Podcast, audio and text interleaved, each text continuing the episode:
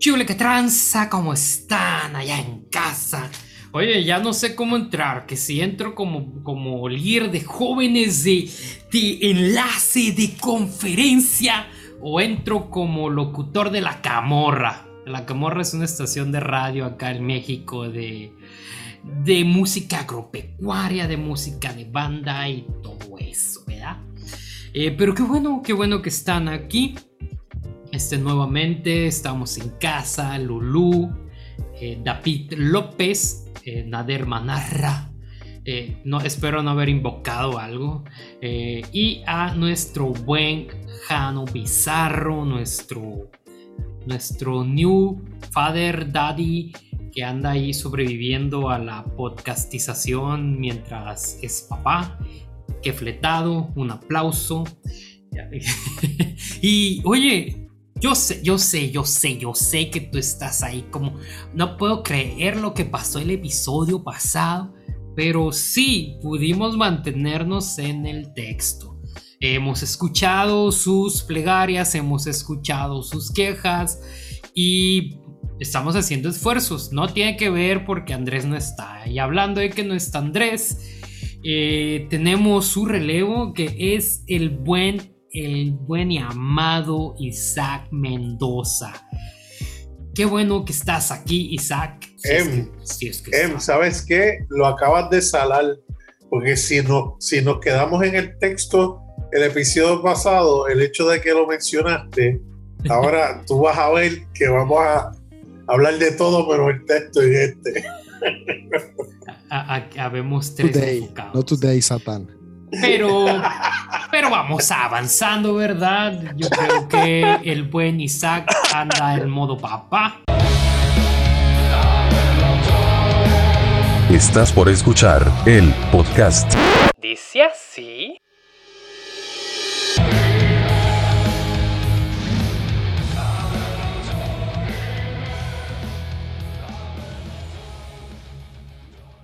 Comenzamos. Y pues como, ya sabemos, pues dice así. Esto estamos leyéndolo desde Marcos 11 a partir del verso 15 en mi versión favorita, lenguaje para tontos, traducción lenguaje actual intencional. Y dice, cuando llegaron a Jerusalén, Jesús entró en el templo y empezó a sacar de allí a los que estaban vendiendo y comprando. Derribó las mesas de los que cambiaban dinero de otros países por dinero del templo y también derribó los cajones de los que vendían palomas. Y Jesús no dejaba que nadie anduviera por el templo llevando cosas. Luego se puso a enseñar a la gente y le dijo, Dios dice en la Biblia, mi casa será llamada casa de oración para todos los pueblos, pero ustedes la han convertido en cueva de ladrones. Cuando los sacerdotes principales y los maestros de la ley escucharon a Jesús, empezaron a buscar la forma de matarlo. Y es que le tenían miedo, pues toda la gente estaba asombrada por lo que enseñaba. Al llegar la noche, Jesús y sus discípulos salieron de la ciudad. Y como pues lo vimos en el episodio pasado, yo tengo esta dinámica que se llama este asociación libre y en mi asociación libre, mi interpretación pandística, yo tengo esta cosa guajira, ¿no? Eh, eh, a diferencia de lo que se alcanzó a platicar en el, eh, al finalizar el episodio pasado, yo, veía estos factores, ¿no? Más allá de, jerarquías, porque la jerarquía así que conocemos actualmente nace a partir de un imperio americano, eh, pero eh, yo veo que, hay gente que, hacía negocio con lo que es la gracia, ¿no? Eh, y la divinidad gente que vende la salvación, gente que pretende encajonar al Espíritu Santo desde la perspectiva en la que todo tiene un significado, porque si es literal, pues dices, pues a mí que me vale madre, es que ande volteando un pinche mercado. O sea, ¿qué, ¿qué, me aporta? Pero desde la pregunta, a ver, Emanuel, ¿qué te está aportando? ¿Qué te está diciendo esto? Y yo veo esto, ¿no? O sea, que Dios se enoja porque hay gente que está haciendo negocio con algo gratuito, algo que se trata de darle esperanza a la gente. Y pues, ¿cómo no? Es, es como cuando tú empiezas un proyecto altruista y estás viendo gente que se está quedando con los bienes y a, y a las personas que se tenían que beneficiar pues no está siendo beneficiada, ¿no? Gente que, que encajona al Espíritu Santo, ¿no? O sea, las palomas, las palomas, yo, yo, yo, yo pretendo, porque creo que lo aprendí en algún momento, que las palomas representan la esperanza, representan, eh, no sé, algo nuevo, es, eh, no sé, el Espíritu Santo, y lo encajona. Yo, ¿no? yo quería contar, yo quería contar, o sea, hace ya bastante años, yo cuando quería hacer la primera comunión eh, la iglesia católica. Mataste un pichón. Eh, eh, ya llegó un momento en cuando ya estaba entrando al ciclo final de para terminar la primera comunión y en ese momento yo me entero de que no podía hacer la primera comunión y cuando me pongo a preguntar por qué y mis papás también dicen que no podía porque mis papás no eran casados por la iglesia ellos sí tenían casamiento por el civil, pero no habían sido casados por la iglesia. Entonces, fue un atado que al final mis papás tuvieron que casarse por, el, por la iglesia, eh, dos meses después de lo, lo, que lo habían dicho, solamente para que yo pudiera eh, realizar mi primera comunión. Así que igual fue como un atado. Y no solamente eso, sino que también cobraban para poder hacer la primera comunión y la confirmación. Así que no, no era hijo de pecado. Bueno, sí, sí, en parte sí, sí, soy, soy hijo del pecado. Pero, pero bueno, el, o sea, por lo menos era por el civil, así que no estaba bajo el amparo religioso, pero ¿qué vamos a hacer? Pues al menos que cumplas años en diciembre, sí puedes ser hijo del pecado, ¿no? Porque si eres de diciembre, pues ahí en Semana Santa te andaban fabricando. Eso sí es pecado. Oye, ¿ustedes creen que hoy día Jesús entraría entonces a las mega iglesias y daría vuelta a las mesas? David. Depende de la mega iglesia, tal vez algunas sí y otras no, algunas chiquitas también, entraría el mismo desorden. En, en algunas verdad, no dejarían entrar, lo quizá, más seguro. Quizás Jesús entraría a todas las iglesias y daría vuelta a las mesas de todas las iglesias. Y cancelaría un par de podcasts también, ¿no? Me da gracia porque toda la vida yo me crié en iglesias pequeñas y siempre, siempre afuera había alguna actividad para hacer fondos para la iglesia donde eh, cocinaban y vendían almuerzo y, y, traían bizcochitos y los vendían. Entonces en un momento dado yo me, me, me a que ves, eso es lo que eso es lo que Dios lo que Jesús detesta, esta mercadería a las afueras del templo donde se venden cosas y yo en mi ignorancia cuando, cuando estaba estudiando teología me da con, con me da con eso y, y es mucho más Oye, pero, una... no, pero no sé si es tanta ignorancia, si yo creo que muchas iglesias lo que hacen es vender la fe. Claro, ofrecer, claro, pero, pero, pero la, a Jesús como un producto, la fe como un producto. Claro, claro, no, no, pero yo, yo, yo lo llevaba a que la pobre iglesia lo que necesitaba era chavitas chavitos para poder pagar la electricidad y lo único que tenían era hermanas que cocinaban y donaban las cosas para poder sacar los fondos y, y yo me, me levanté en contra de eso y eso está mal, eso es como los mercaderes del templo y es mucho más que eso, es una actitud de impedir que la gente llegue a Dios, es una actitud de, de no dejar que la gente tenga ese acceso eh, gratis, libre, como tú estás diciendo, Lulú, vendiendo la fe, poniendo condiciones. Yo creo que eso es más eh, eh, un acto de, de, de, de pillería que cualquier otra cosa. Claro que, insisto, creo que nuestra religión hoy día es muy así, es una religión de mercado. Vamos al mejor producto, al mejor vendedor, nos compramos el mejor predicador, el mejor libro, eh, el lugar lo, donde lo, más me ofrezcan lo más. Que, lo que pasa es que tampoco podemos eh, restarle a la capacidad que tengan las personas para precisamente llamar la atención y hacer eh, eh, eh, y, ese poder de convocar. nosotros, por la cultura no cristiana, sino la que nos hemos criado, es una cultura de oferta y demanda. Uno ve en la televisión el programa que más le gusta y el que menos gente ve es el que cancela. Así es la vida y, y así ocurre también y gente bien intencionada que pueden, saben hablar bonito, tienen, eh, eh, eh, tienen una manera de captar la atención de la gente, pues es lo que la, gente gravita hacia esas personas.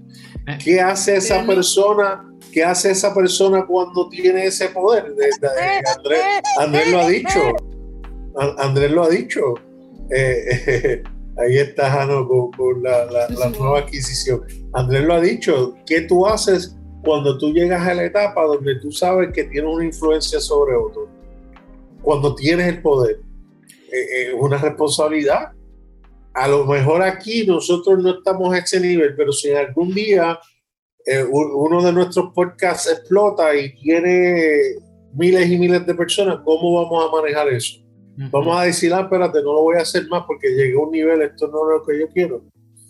O sea, tenemos que hacernos esas preguntas, ¿qué hacer? Espérate, pero es que una cosa es que tú tengas, que tengas mucha voz y, y, la gente te esté escuchando y otra cosa es que tú abuses de esa voz y le saques, y le saques un, un beneficio individual y particular y personal para ti. No, no, 100% de acuerdo. Por eso digo, cuando lleguemos a ese nivel, ¿qué vamos a hacer? es una responsabilidad grande. Yo me acuerdo un, un eh, locutor de radio que tenía mucha influencia y un día él le da con pedir un dólar a las personas que, que, lo, que, lo, escuchan eh, y empieza a llegar miles y miles de, de correspondencias con un dólar. Él no dijo para qué, él no dijo qué le iba a usar y entonces él se sorprendió de tal manera que él tuvo que decir, mira, paren, yo no hice esto con ninguna intención, no sé qué hacer, gracias a Dios, que luego entonces dijo cuánto había recaudado y, y lo donó a, una, a unas instituciones eh, benéficas. Pero así es, uno influye en la gente, uno tiene, eh, eh, ¿sabe? Y, y, es una gran responsabilidad. Fíjate que, que hay algo importante, ¿no? Que está pasando eh, es, muy fácil mirar, mirar quién está prostituyendo el Evangelio, ¿no?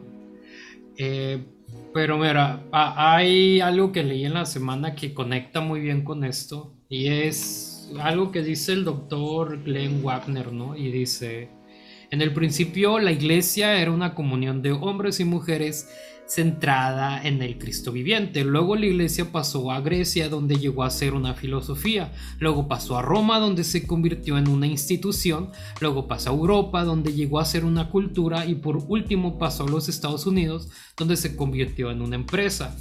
O sea, que las intervenciones humanas van, van pervirtiendo, ¿no? La, no sé, eh, siempre la, la concepción de, de cómo cómo nacen las cosas, ¿no? A veces queremos, no sé, beneficiarnos de una causa y, y creo que lo importante aquí sí es ver la gente que, que afecta, ¿no? Afecta a los demás, pero como decía Nader, ¿no? Es cómo, cómo es que yo me voy a cuidar de no afectar a los demás. ¿Cómo es que si en algún momento eh, en mi postura de líder, en tu postura de que tienes un negocio, eh, en la postura de papá, en la postura de, también pues de pastor, de, empleado, ¿cómo, cómo no, no, me voy a fregar a los demás, no? En el 17... Igual, igual, igual como veo yo que nosotros igual tenemos mucha influencia en cuanto al evangelio a lo que es Estados Unidos, que harto mercado, a vender harto, que como dicen eh, todos ustedes, pero yo esto no lo veo en Europa, no sé si será así, si ustedes entienden eso, pero cuando yo veo la cultura de iglesia en Europa, es totalmente diferente a lo que hay en América. Y allá no hay tanta cultura de venderte eh, un producto en, eh, eh, en cuanto a la iglesia. Claro, sino que eh, eh, eso se nota más en lo que es Norteamérica y que fue influenciando para acá, para Latinoamérica. Sí, sin duda. Sí, estoy de acuerdo. Eh, fíjate que, que, ya adentrándonos más al texto, en el 17, al final ya estamos como en un mismo contexto, ¿no? De, no sea, de que nos peleamos de que Jesús voltearía las iglesias actualmente. Sí, sí lo haría. ¿Por qué? Porque las iglesias actuales prostituyen el Evangelio. Ok, estamos en el consenso, muy bien. En el 17 eh, hay algo que se me hace muy curioso, que creo que pudieran congeniar algunos de ustedes. Y dice... Espérame, pero... Eh, pero, pero em, antes que siga avanzando, que quiero responderle a, Jano con su postura de, de Europa, que no sé si estoy tan segura o de acuerdo con, la visión, porque de Europa viene la colonización de América.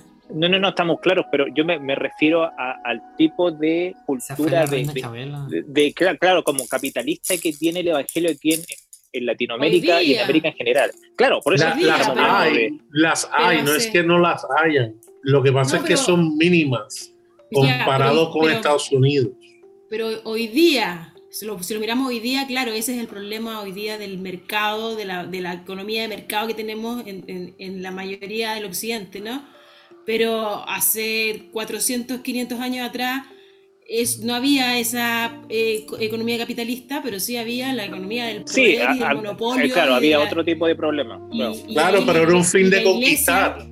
Y ya, pues, la iglesia, y la iglesia fue, cumplió ahí su gran función de colonizar a toda América. Pero no estaban, pero Lulú, en ese momento, en ese momento no estaban vendiendo nada, literalmente estaban tomándolo por la fuerza. Peor. Fue por eso. Peor.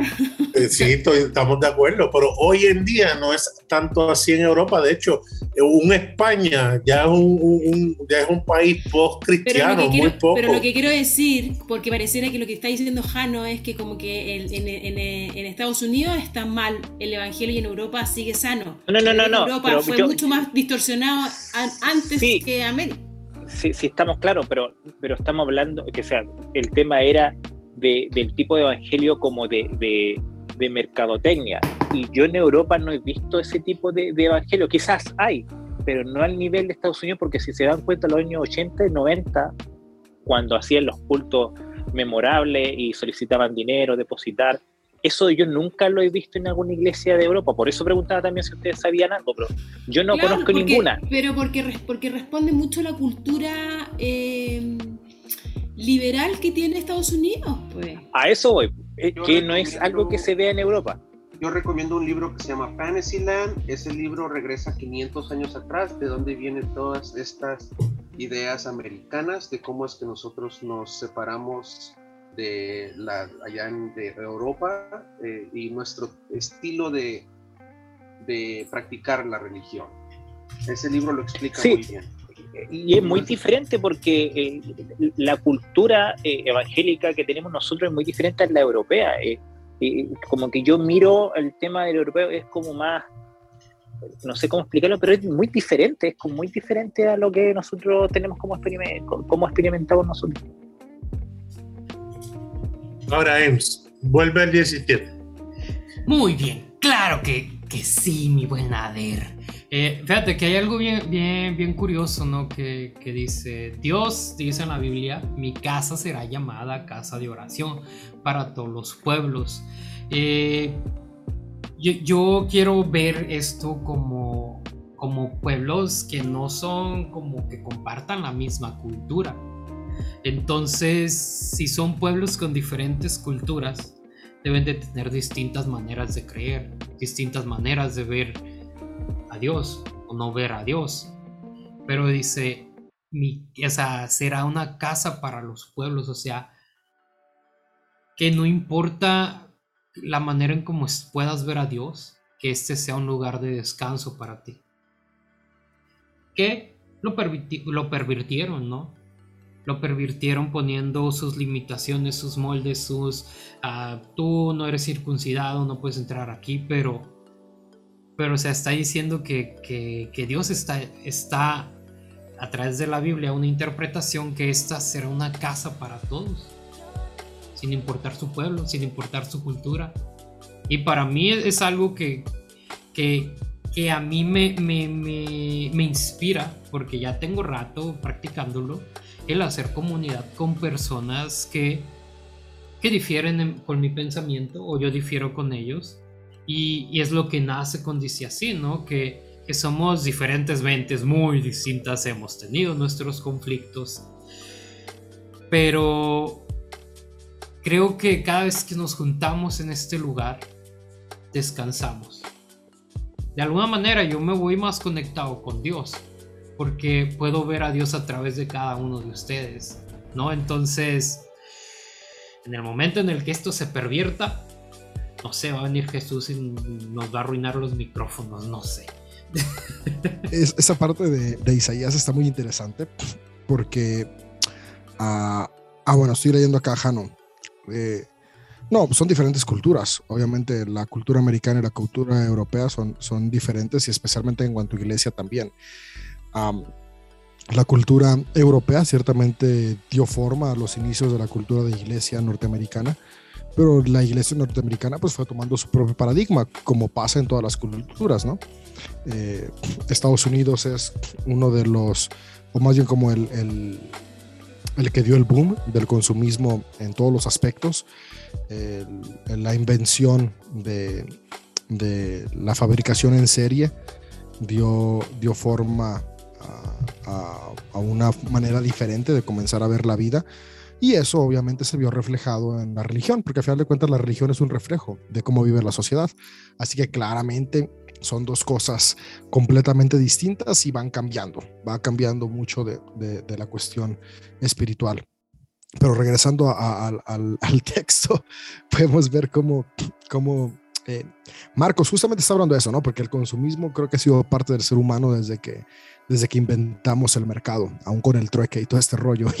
Y, y, de hecho es muy interesante porque, y creo que de ahí salió hace un momento, porque Marcos 15, 16, cuando habla sobre la, la purificación del templo, la limpieza del templo, la expulsión del templo, justamente viene, viene hablando de estos puntos, ¿no? Puntos en donde se había utilizado la religión como un punto de, de exclusión.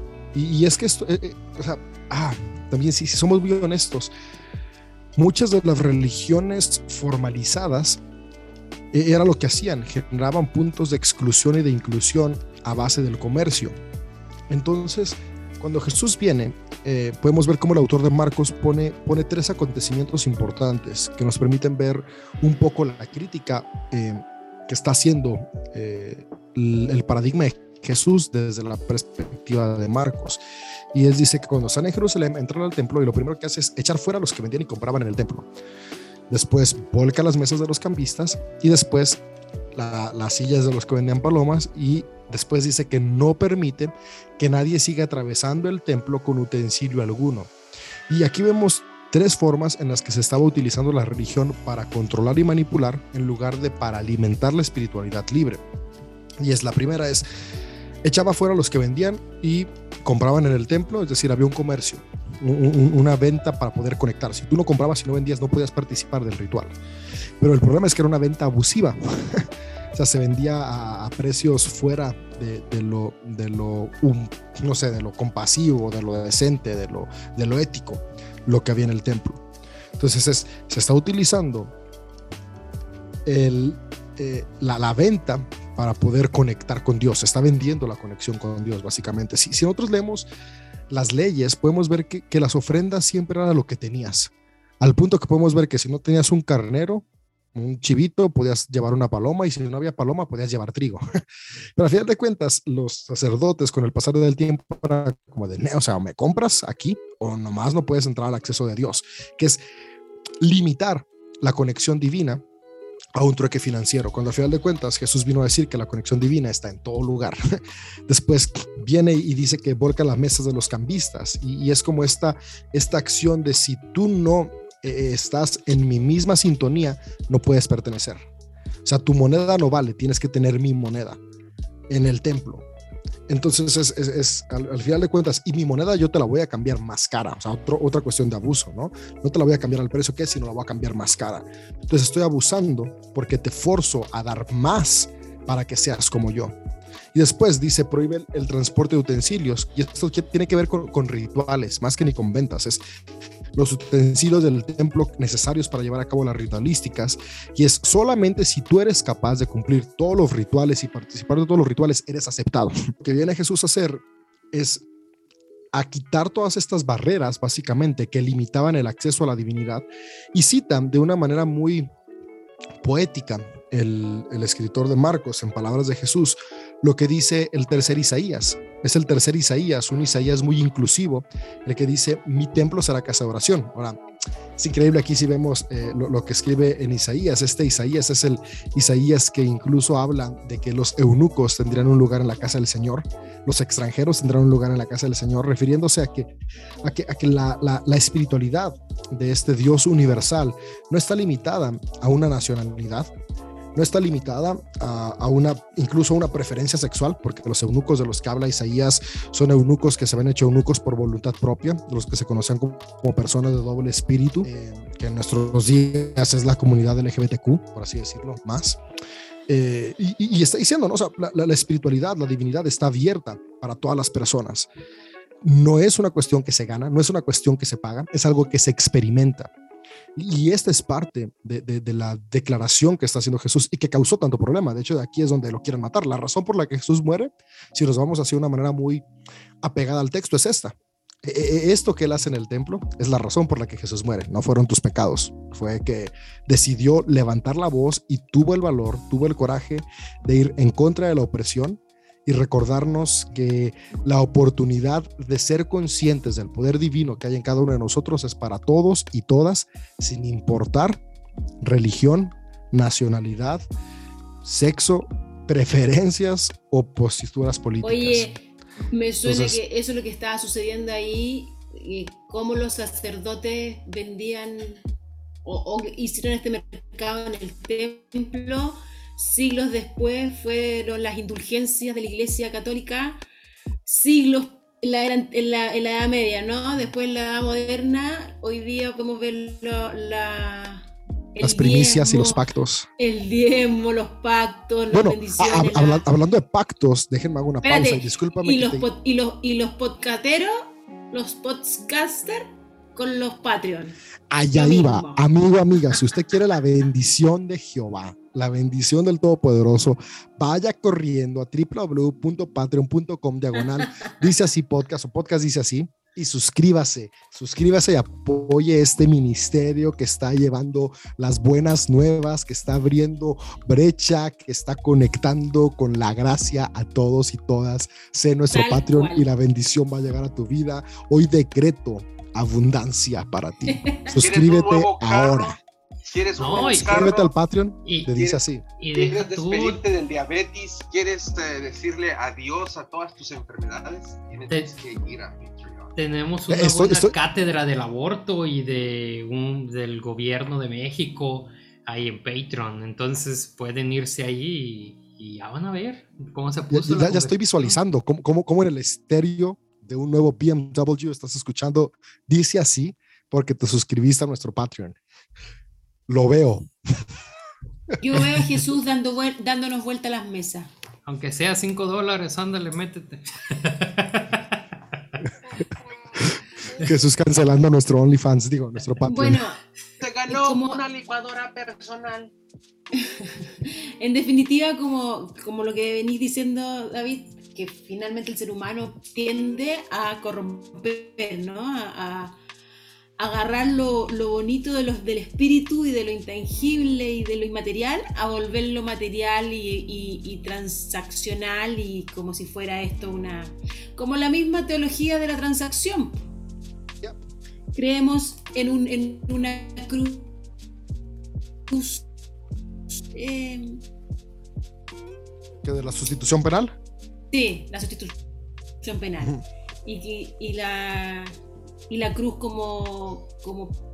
Ah, no me acuerdo el concepto. Pero claro, nos vendieron nuevamente esta, este Dios transaccional que el ser humano tiende a llevarlo ahí. Y, es que al final de cuentas, o sea, y esta parte es importante que, que también seamos honestos y la entendamos. desde nuestra perspectiva humana, el ser humano es un ser transaccional. Somos seres de tratos, de trueques, de, de cambios. Eh, yo tengo una relación contigo si tu relación me aporta algo. Yo hago negocios contigo si ese negocio me aporta algo.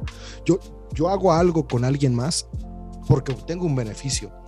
Si somos muy honestos, hay muy, pocas cosas que hacemos de manera incondicional, aún la paternidad.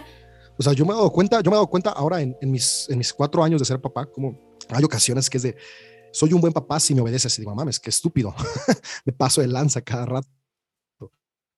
Pero, pero, pero es parte de, esta, de esta naturaleza humana y que justamente Jesús y otros grandes maestros iluminados han venido a recordarnos que hay una mejor manera de vivir. Que al final de cuentas no exime el trueque del todo, porque es imposible, pero sí lo vuelve más justo, empático y compasivo, que es que donde creo que se va el problema. El problema es cuando yo comienzo a hacer intercambios para mi beneficio sin pensar el beneficio de los demás. Y lo que Jesús vino a recordarnos es que puedo hacer intercambios de una manera empática y compasiva. Entonces, no es que el templo no necesitara de este intercambio. ¿Sí, ¿me puedes dibujar? Es que el problema, déjame ver nada más primero qué es. Sí. Es que el templo estaba abusando del cambio. El contrato de CEO. Ya sé. está, rayando mi, mi este pastoral que, me certifica como, ministro de culto en México. Eh, eh, sino que, que, que, que ser un trueque sano. Entonces yo, creo que también ahí es importante que ¿no? Porque a veces pensamos como de, no, vino, a erradicar todo trueque, no, no, vino a hacernos ver nuestra humanidad desde una forma sana. Yo doy no porque voy a esperar todo de ti, sino yo doy porque estoy completo y tengo para darte. Y de la misma manera recibo lo que tú tienes porque estás completo y tienes para darme. Pero para estar completos tengo que cambiar mi mente y darme cuenta del valor que tengo y de la capacidad que tengo y de quién soy y atravesar procesos y en esos procesos experimentar, fallar, avanzar. Y creo que es parte del cambio del paradigma, ¿no? Aquí el, templo que estaba haciendo y por lo que ocupaba esta purificación era que estaba solamente recibiendo, no daba nada, no ofrecía nada, nada tangible, solamente promesas mágicas. Y Jesús viene a decir, y no se trata de promesas mágicas, sino de transformación tangible. Y es por eso que, justamente, ¿no? Dice, dice, sacerdotes lo escuchan, se enojan, pues porque esto viene a moverles el negocio, viene a moverles la vida. Dice, pero por algo que me asombra, dice, le tenían miedo porque la gente admiraba su doctrina. Ahora, ¿por qué la gente admiraba su doctrina? Porque era una doctrina a favor de ellos. Creo que esto es algo que necesitamos retomar, ¿no? Que la gente admirara la doctrina de las iglesias, no porque tan ortodoxa es al pensamiento paulino, que, siguieran la doctrina, porque es una doctrina que está alineada a este pensamiento de Jesús, que es movernos a la empatía y a la compasión que transforman nuestros entornos. Y luego cierra esta parte diciendo que, llega la noche. Y esas son partes, o sea, cuando leemos que llega la noche, la tarde, así, es porque el autor está cerrando ciclos. Está cerrando este ciclo de que es algo que sucede, sale de la ciudad, para decirnos que al día siguiente, en un nuevo ciclo, pasan por la higuera que ya está seca. Y, esta parte es la parte donde, donde está cerrando ese ciclo, ¿no? ¿Por, por qué? En medio va la maldición del templo. Digo, va, va, la purificación del templo, porque primero maldice la higuera, pero después tiene que suceder la purificación del templo para decir, esta era se ha cerrado. Entonces, ahora sí, ya está seca, porque ya estamos estableciendo ese nuevo pensamiento donde la espiritualidad es para todos y no para unos cuantos. Y es donde viene esta parte que comentamos en el episodio pasado, ¿no? Hey, está seca pero tengan fe. Es decir, lo que hoy está seco puede reverdecer si nuestras acciones cambian, porque eso es lo realmente importante. O sea, la purificación del templo no era nada más sacar el mercado. O sea, las iglesias no tienen que cambiar en, en simplemente dejar de pactar. o, dejar de, vender fantasías a cambio de donativos. No, no, no, sino que, que nuestras acciones cambien, que seamos fieles en empatía, en compasión, en, servicio, en fidelidad a nosotros mismos, ¿no? La iglesia, ¿cuánto ha invitado a las personas a serse infieles a ellos mismos con tal de seguir el sueño del líder? Entonces, creo que cuando cambiamos y empezamos a abrazar esta fidelidad de serte fiel a ti mismo, eso es fe. Fiel a los sueños que hay en ti, fiel a la compasión que hay en ti, fiel al potencial que hay en ti, es que la iglesia va a reverdecer, es que el templo va a reverdecer, porque el templo somos las personas, que fue algo que quedó como claro en esta nueva filosofía de la espiritualidad del camino. Personas, individuos sanos, que florecemos por nuestra cuenta y juntos formamos una nueva comunidad que es incluyente, que es compasiva y que es empática. Bellísimo. Me acuerdo siempre de una frase de Henry Nowen que dice que, que, Jesús no nos invita a ser como Él, sino que nos invita a ser tan auténticos como Él lo fue. Y, y, y esta semana escuché el podcast nuevo de César Soto, donde explicaba esta, este versículo que dice, instruye al niño en su camino y, y cuando sea grande o cuando sea, no me acuerdo cómo dice, pero cuando sea viejo, nunca se va a apartar de él.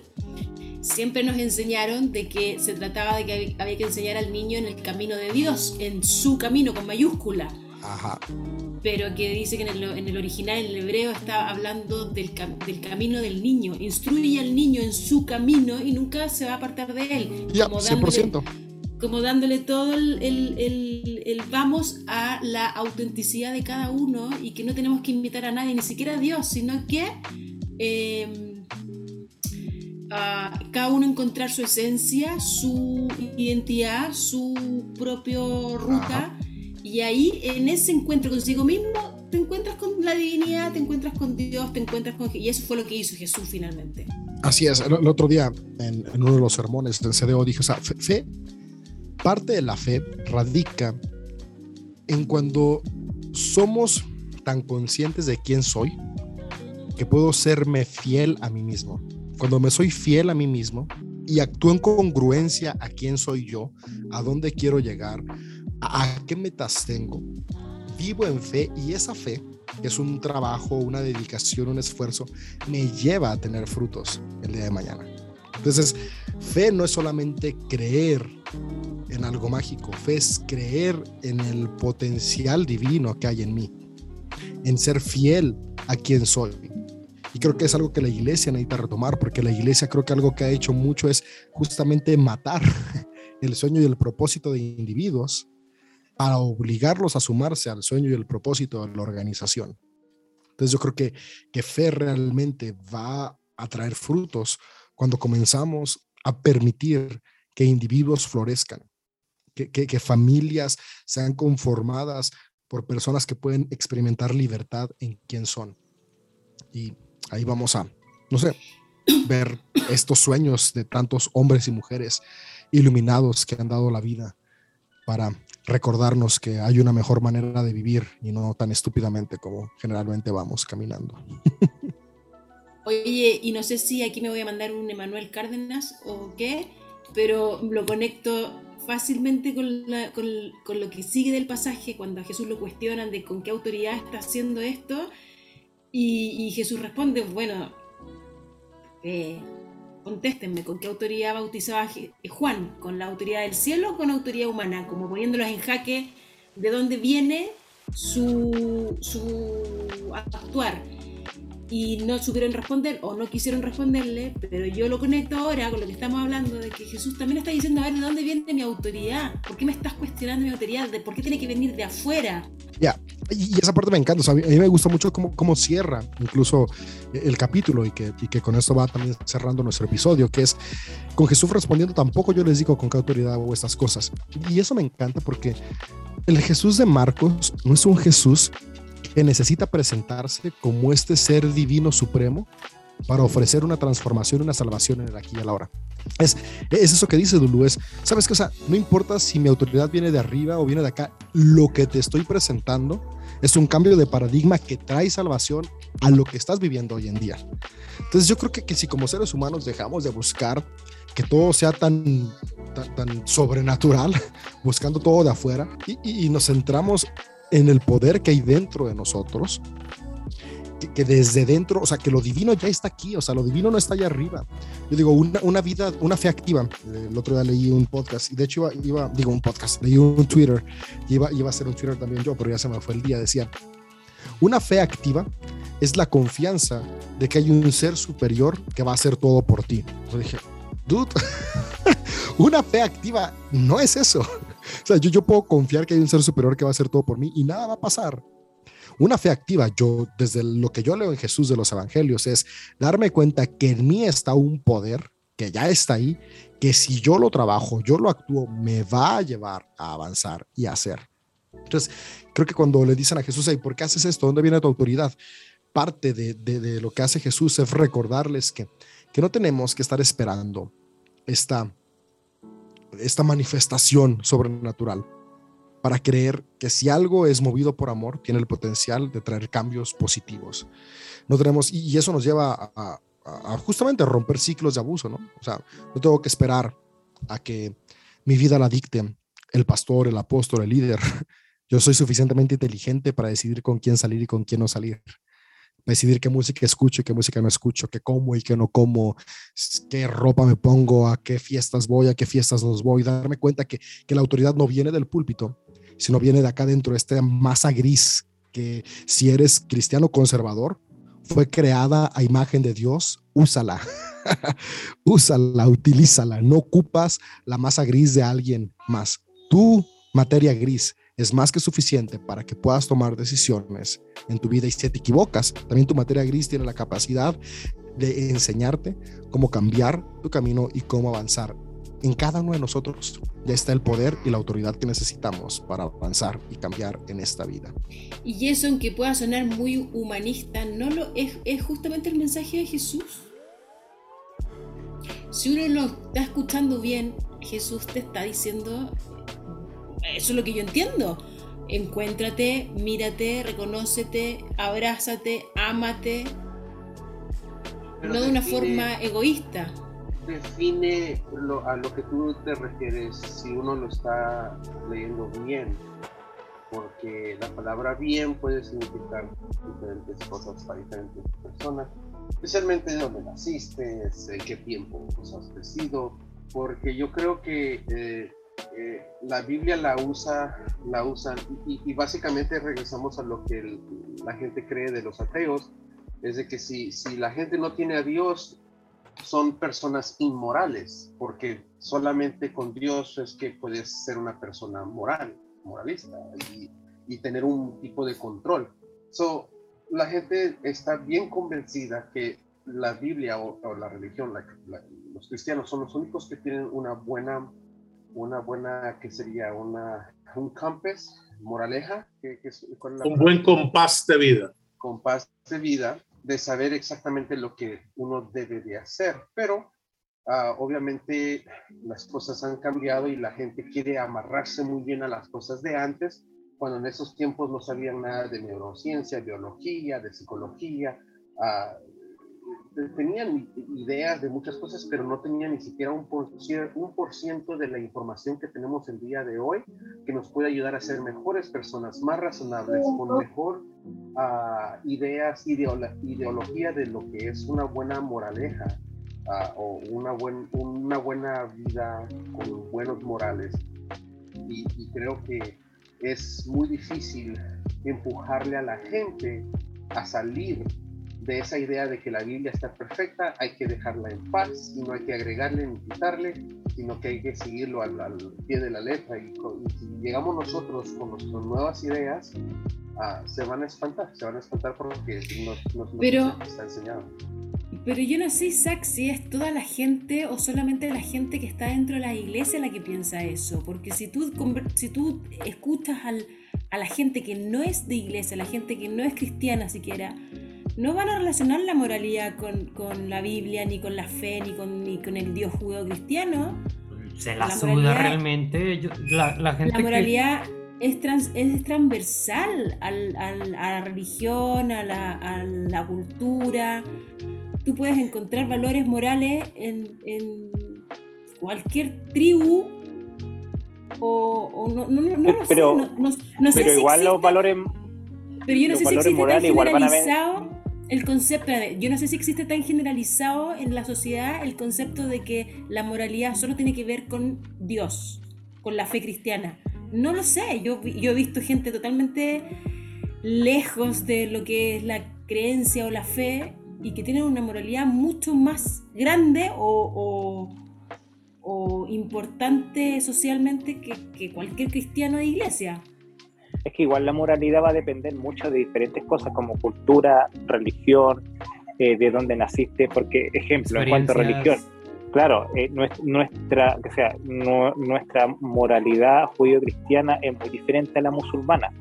Ejemplo, ellos permiten eh, hasta cierto momento que eh, la mujer tiene que callar o, se pueden casar con menores de 18 años, cosas así, que ya nosotros ya como que no lo miramos como de muy lejos eso. Y muchos otros ejemplos que podemos ver también en otras culturas. Entonces todo va a depender también mucho la moralidad de, de dónde naciste, país, idiosincrasia y cosas así. No, no sé, no, es tan así. Si el, musulmán, el que nosotros conocemos, está muy estigmatizado y, y, Pero existe. Pero, pero, igual existe. Como, Al final. Existe el, como existe el Amish, como existe. También, exacto. Pero, al final todos tuvieron algún tipo de, de, de, nexo con algún tipo de creencia. Ahorita ellos se pueden definir como que no creen en nada, pero al final aprendieron ciertos conceptos o valores arraigados por su familia, ¿no? Abuela, papá, lo que sea. Eh, yo he platicado con personas, eh, pues te digo, que, que, son muy buenos amigos, que ellos dicen, ¿sabes qué? Pues yo no creo en nada, pero, pero ¿sabes en qué creo? Creo en la gente, creo en, en en sumar, en no hacerle daño a la gente, o sea, yo con mis cosas, ellos con las suyas, yo no me meto con nadie. Eh, o sea, su moralidad va ahí, pues. Y, tú le puedes preguntar a cualquiera fuera de, un, de los sesgos de creencias.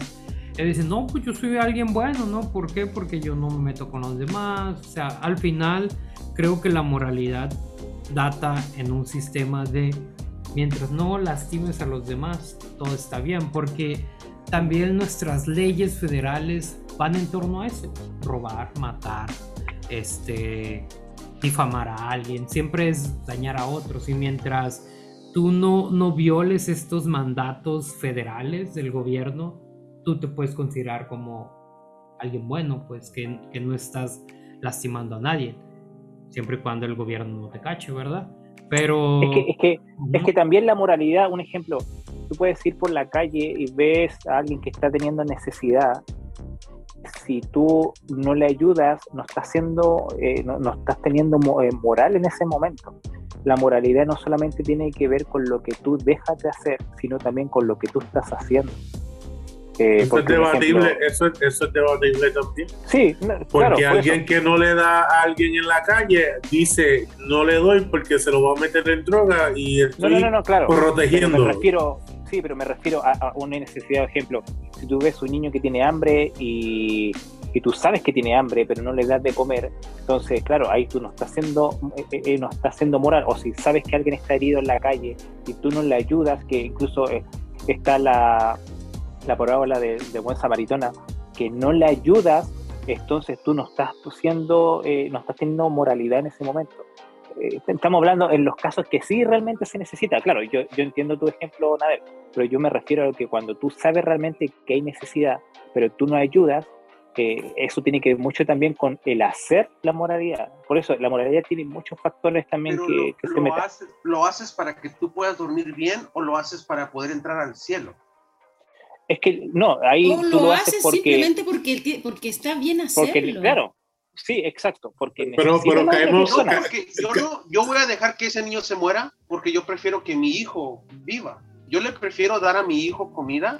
Si a mí me ponen a decidir, hey, dale de comer a aquel niño. Ah, no, pero mi hijo tiene hambre. Yo no le voy a dar al otro, le voy a dar al mío primero. ¿Y por qué no le puedes dar a ah. los dos? ¿Por qué no puedes compartir?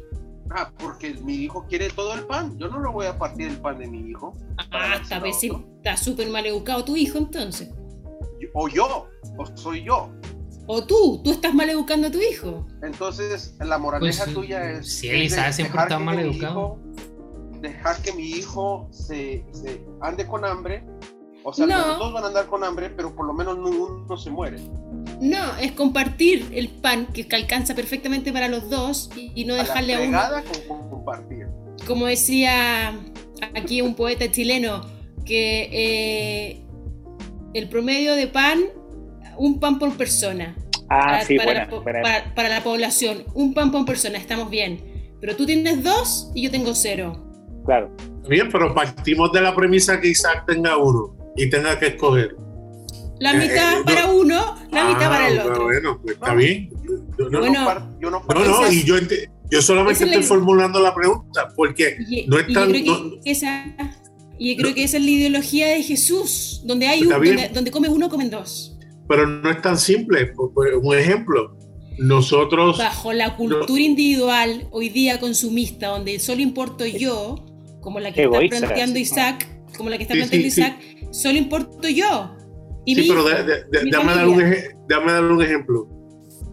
Eh, si hablamos de ese tipo de moral, tenemos el ejemplo, por ejemplo, los teléfonos que consumimos. Nosotros estamos consumiendo equipos de teléfono que a sabienda son creados en países donde explotan a seres humanos, donde las condiciones son horrendas, donde los niños eh, prácticamente su condición es de hambre porque apenas eh, le pagan para trabajar 10, 12 horas y, tomamos una decisión consciente de yo voy a consumir este producto sabiendo las situaciones que eh, eh, producen ese, ese equipo. Y, y- tenemos que tomar una decisión y, y hacer paz con esa realidad o no tener, o no tener el teléfono. Como los, como los carnívoros, como los carnívoros. Si tú quieres comer carne hoy, tienes que entender que hay muchas familias que pudieron haber comido toda esa vegetación que esa vaca comió. Le estás quitando de comer a muchas familias por una mendiga vaca. Porque tú querías una carnita asada, muchas familias no están comiendo. So, depende de le- tú quieres pensar. La, la- la- la comunidad cristiana quiere hacerte sentir mal por querer vivir una vida feliz, en paz, tranquilo y saludable con tu familia.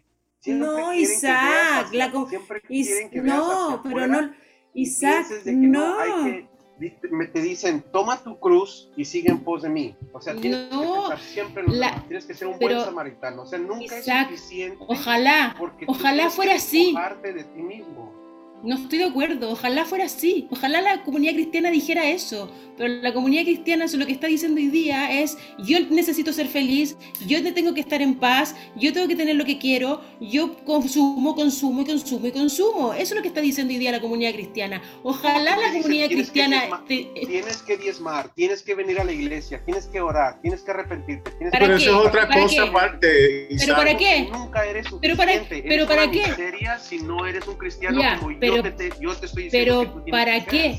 Pero ¿para qué te está diciendo que tiene que diezmar, tienes que ir a la iglesia, tiene que porque para que así vas a conseguir el cielo, así vas a conseguir las bendiciones, así vas a conseguir los beneficios, así vas a conseguir lo que tú quieres en la vida.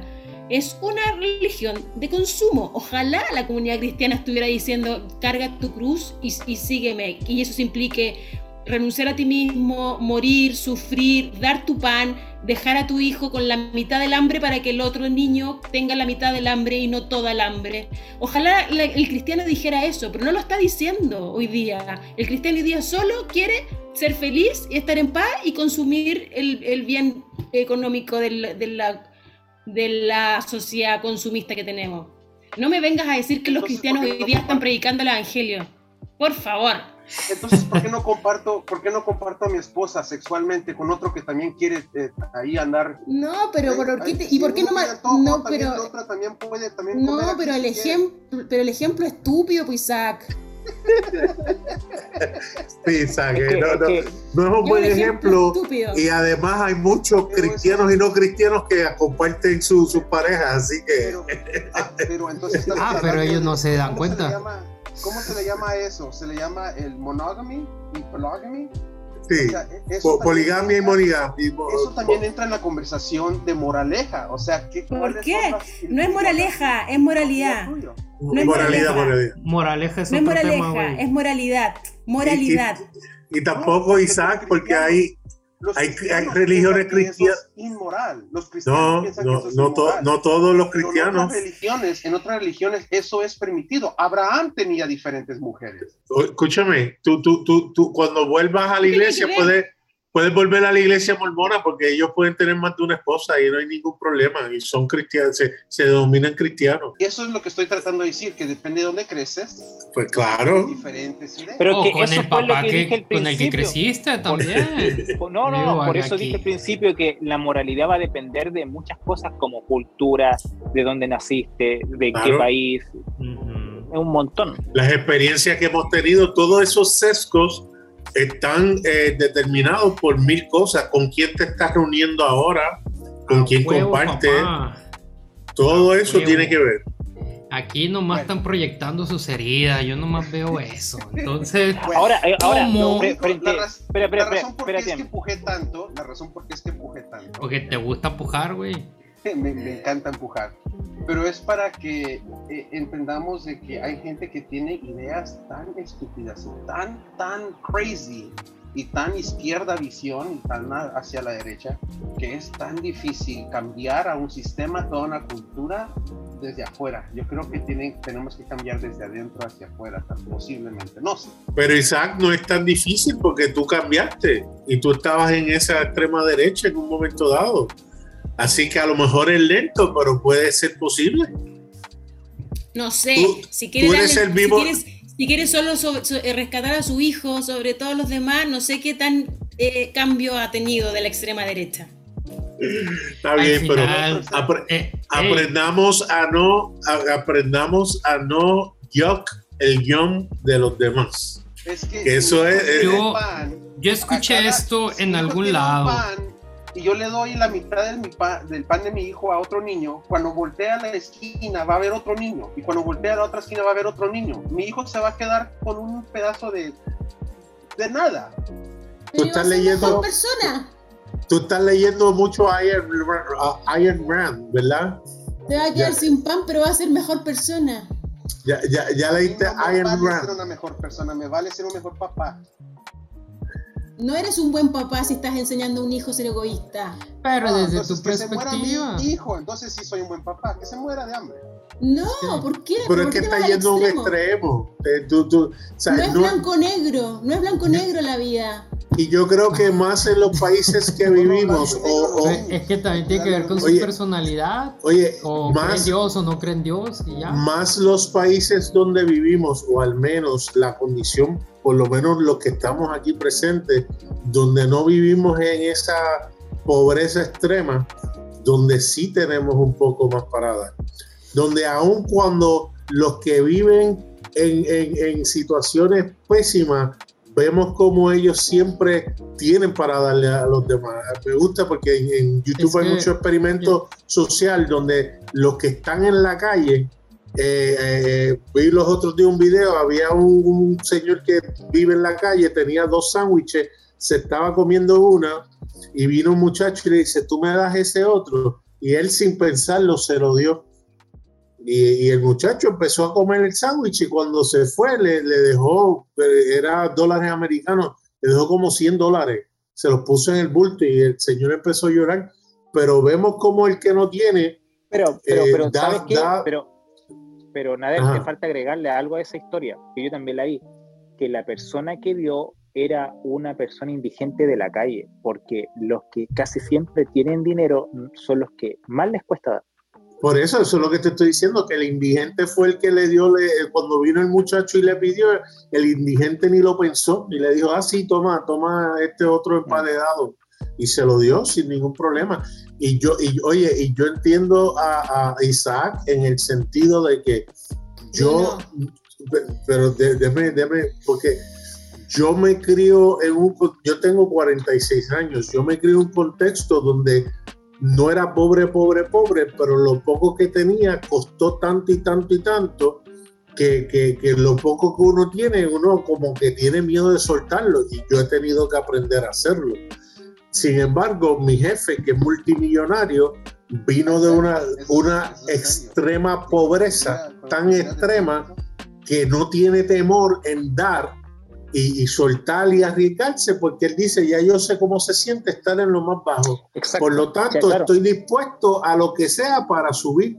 Y, y- como cualquier millonario tiene sus cosas, pero a la misma vez tiene unas cosas que uno dice, wow, eh, por ejemplo, esta semana pasada él conoció a una pareja mayor que se casaron y estaban hablando y de casualidad se enteró que iba a venir a Puerto Rico y mi jefe le dijo, ah, pues no, no, no te preocupes, no, no compré estadía en un hotel, tú te vas a quedar en mi casa eh, la semana completa. Y uno dice, wow, que, lo conoció hace par de, par de semanas, par de días y, le dio la confianza para quedarse en su hogar. Pero él no tiene temor en que si le roban o no le roban, porque como tiene y a la misma vez toma unos riesgos, pero nada, eso es lo que yo pienso, ¿no? Yo creo en la evolución del ser humano y creo que las mentalidades como las que está planteando Isaac, que espero que sea broma, van a ir cada vez evolucionando y cambiando y va a dejar de ser y vamos a ser una mejor sociedad algún día. Me retiro con eso. habiendo, dicho eso, me retiro. E, eso es algo muy hermoso. Sería un mundo ideal. Pero la maldad está aquí, ¿no? Y el egoísmo y todo eso. Y, la verdad, eh, como Andrés puso, eh, como este Isaac puso el ejemplo, creo que, que, hasta que no seamos papás, no vamos a saber lo que es eso. David había escrito que, que él se identifica con Isaac, que lo entiende él lo dijo en secreto. No, Porque es no, qué mal argumento, pero, pero Emanuel. No, no, no. Así como ustedes me dicen que no soy mujer y no puedo opinar de cosas de mujeres. Pero yo te, pero un momento, pero yo tengo papás y jamás me enseñaron algo así, jamás. Pero anyway. Pero quedamos, este... oye, espérate, espérate, antes que en esto quedamos y establecimos que las maneras en que nosotros pensamos son determinadas por muchos factores y a lo mejor Isaac se encuentra en un punto de su vida por X y Y y a lo mejor cambia de manera de pensar como lo ha hecho en otros aspectos. A lo mejor tú y yo, Lulu, estamos en un área de nuestra vida y pasamos por una experiencia que nos hace cambiar radicalmente la manera en que pensamos y que sea siempre para bien.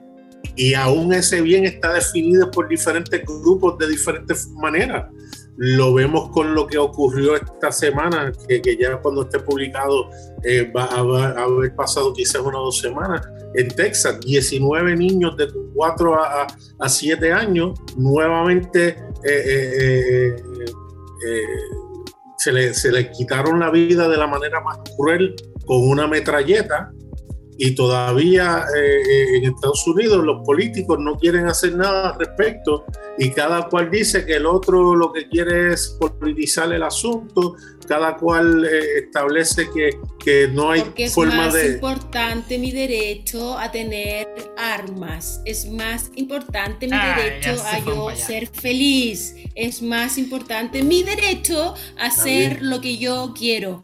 Esa mentalidad es la que nos está matando. Yo, estoy consciente de eso, Lulu. Y como profeta, interpretando a David López, tengo estos mensajes que él nos dejó. Diciendo que él no puede, que no habla porque no puede, pero dice, sumando a la conversación, que él enseña a sus hijas a ser generosas, pero no, no sacrificial ser generosas con amor propio. A mí me enseñaron a darlo todo y no fui muy funcional que digas para mi vida adulta. Por eso les enseñó a dar, pero cuando el pan llegó a la mitad ya no. Vuelven a dar hasta que, tengan otro pan entero. Es que ahí está el punto. Si tú te amas, si tú te amas, vas a dar sin ningún miramiento de con cuánto me voy a quedar. Eh, fíjate que a mí, eh, a mí mis papás siempre me han enseñado que hay que, hay que ayudar, pero sin, sin tener que quedarte en cero. Isaac, Isaac, te escuchas muy, muy bajo. Te escuchas bajito, Isaac. Ah, ¿me escuchas mejor ahora? No. No. Si te amas, cuidas de, de lo que tienes, dice David. Pero en lo que Isaac arregla el micrófono. No, si te amas, si te amas, cuidas quién eres, no lo que tienes, quién eres. El argumento tuyo es muy válido que aquellos que no quieren hacer nada al respecto en cuanto a las leyes de eh, armas en Estados Unidos, eh, no le importan esos muchachos. Y lo que le importa son eh, el derecho de tener armas. Pero a la misma vez son ellos lo que dicen que el otro lado no le importa la vida de aquellos bebés que se están desarrollando en el vientre de, los, de, de las madres.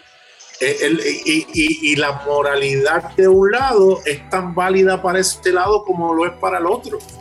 Y no estoy adjudicando quién está bien o quién está mal. Lo que quiero que los que nos escuchan entiendan que hay unos sesgos tan arraigados que si no buscamos cómo penetrar esas mentalidades de una manera que en vez de crear división y conflicto, crea algún tipo de, solución hacia cada cual, las, vamos a seguir separándonos año tras año tras año, con la esperanza de lo que tú has dicho, Lulu, que yo creo que pues, tiene que pasar algo tan grande que ese ciclo siga eh, hacia arriba, ¿no? Eh, eh, pero, pero, pero en estos momentos lo que yo estoy viendo no es que está subiendo, honestamente. Oye, a lo mejor en otros lugares sí. Isaac dice, para ser una buena persona no puedo tener una sola onza de egoísmo, te estoy leyendo, ya que tu micrófono no se escucha, ¿no? Yo creo que sí puedes, por supuesto que puedes tener una onza de egoísmo, pero si tú esa pequeña onza de egoísmo le está haciendo daño a un otro, no quítala. No le estoy haciendo daño, no le estoy ah, haciendo daño. Si tú no le haces daño a otro, simplemente no le estoy dando el pan. No le estoy dando pan. De egoísmo. Pero si le estás haciendo daño, estás dejando a un niño con hambre por tu egoísmo. Por supuesto que le estás haciendo daño. Yo no le quité el pan, simplemente no le estoy dando el pan. No importa, tú estás viendo la, tú estás viendo la necesidad y estás eligiendo ser egoísta. No. Sí. Pero de una manera práctica, todos podemos dar el guantes? Pues bueno, como esto nunca va a llegar a un consenso y no se trata de eso, ya vamos a cerrar porque no. Estuvo muy bueno, muy bueno. A la conversación estuvo muy Buena bien. discusión. Uf, estuvo curioso. Eh, ahí disculpen, audiencia, otra vez. Tal vez uno, uno sí no, no, nos salimos del contexto y otro sí, no sé, ahí otra vez nos estamos educando. Te lo dije al principio que lo, lo salaste cuando dijiste que el, que, el episodio pasado ¿sabes, qué nos quedamos así como en la Biblia lo dijiste si se prepararon para que sucediera no pero nos vamos este Oye, hay que poner hay que poner el ting ting del box win pero, pero aquí hay un logro. Cerramos todo Marcos 11. Solamente fueron dos episodios, no como. Gloria a Dios, aleluya. Entonces, eh, pues, qué bueno que estuvieron aquí. Isaac, qué, bueno que pudiste eh, ser el relevo de Andrés.